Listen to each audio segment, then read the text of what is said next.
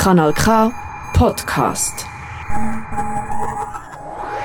Grove, thank you for being here. It's lovely, lovely to be here in this crazy, crazy fancy hotel. yeah, Hotel Blume is Yeah. actually, it really is very, very lovely. They even have like a little fountain um, when you come in, so it's crazy. Um, so, Grove, to anyone who hasn't ever heard your music before, who are you and what is your sound?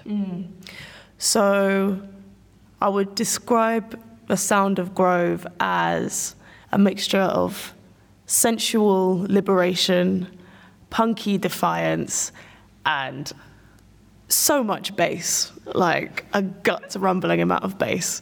Uh, and yeah, that's all informed from my experiences growing up, the kind of huge range of different music that I listened to.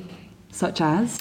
Oh, so it's like growing up, I was in like a metal band, mm-hmm. then went into a hip hop band, then a kind of dark electronic band, and listened to lots of UK grime, stuff like that. And I think naturally that has all resulted in a big fusion of sound. So, your debut EP is called Queer and Black, and these two identities have both had their individual complex histories. Um, could you tell me about your journey of claiming these identities to the point of naming your release accordingly? The title came from the fact uh, there was someone who I respected pretty highly who uh, was a black person, and as is quite common within the older generation of black people, there's like a lot of homophobia rooted within the culture. And they essentially said to the world, not to me directly, you've got to choose what you are first queer or black. Like you've got to choose which community you represent, the queer community or the black community. And I was like, absolutely not. I, absolutely not. Uh, I'm going to be both at the same time, unashamedly, and step into the, the confidence of that. Because I think growing up, I was always. Uh, Oh, there was just shame, shame involved around both being black in a very white place and being queer in a very straight place. So, just stepping into my intersectional proudness. So, um, Grove, your music is filled with female desire. How did you find your way of musically and lyrically portraying this desire? Hmm. It started off being this cheeky, tongue-in-cheek. Well, I tend to write music when experiencing extreme forms of emotion, and I think like desire was one that would, would come through through in my relationships and stuff like that. And it's also something I realized that people were a lot more reluctant to express. It feels like male desire is very you can write songs about it and people will be like, yeah, this is great. People could, there could be like misogyny all infused within it and people will be celebrating that. But I noticed with my male friends, with my brothers, if it's the same with a female expressing desire, they're like, oh, no, no, no, no, like I don't, I don't vibe with that. Like I don't like that. And it's like, why? Like, ref- you've got to reflect as to why that makes you uncomfortable.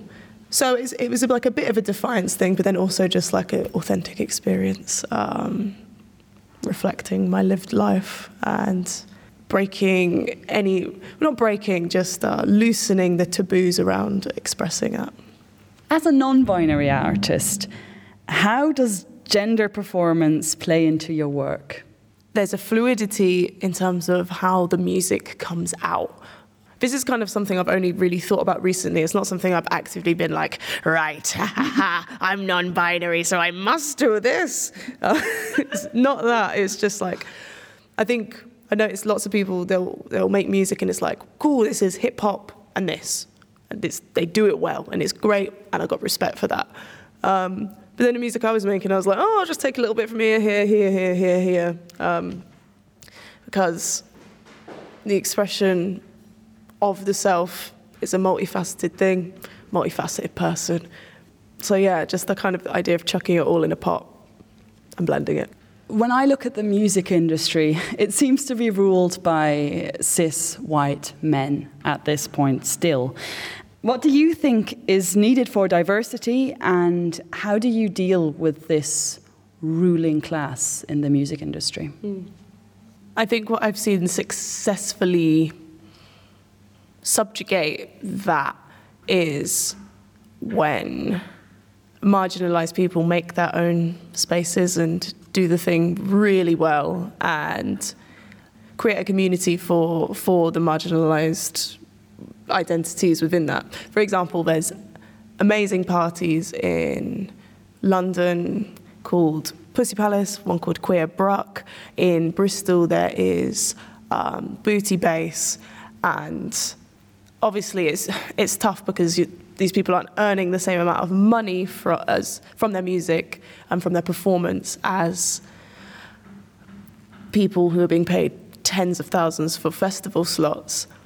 But there is this sense of community and coming together, coming togetherness that is so authentic and powerful that it almost feels like I would rather the small the small community of really devoted people anytime over the big festival where everyone's just there to get mashed up and not actually connect with anything.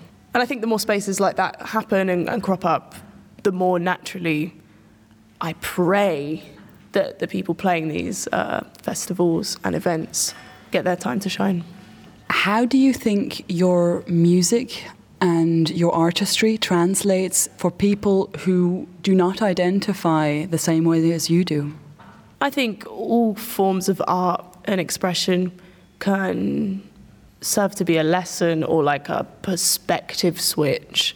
So perhaps they won't be able to, people won't be able to identify with a track like Black, for example. Um, so the tune Black is purely celebrating blackness. Um, and not everyone can relate to that, but from the words in the song, they can perhaps relate to what it is like to. So the song is about not feeling previously proud of blackness. It just gives a perspective as to what that might be like. And it's got enough bass in it so that anyone can dance to it. So we like moving with a message.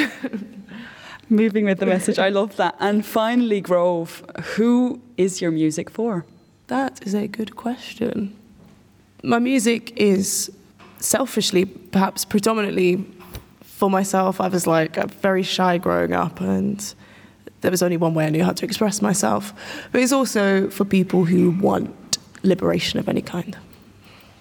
Great. Thank you so much, Grove, for meeting us. Um, we wish you all the best, and we're so excited to hear more from you. Thank you so much. Das ist ein Kanal K Podcast Jederzeit zum Nachhören auf kanalk.ch oder auf deinem Podcast App.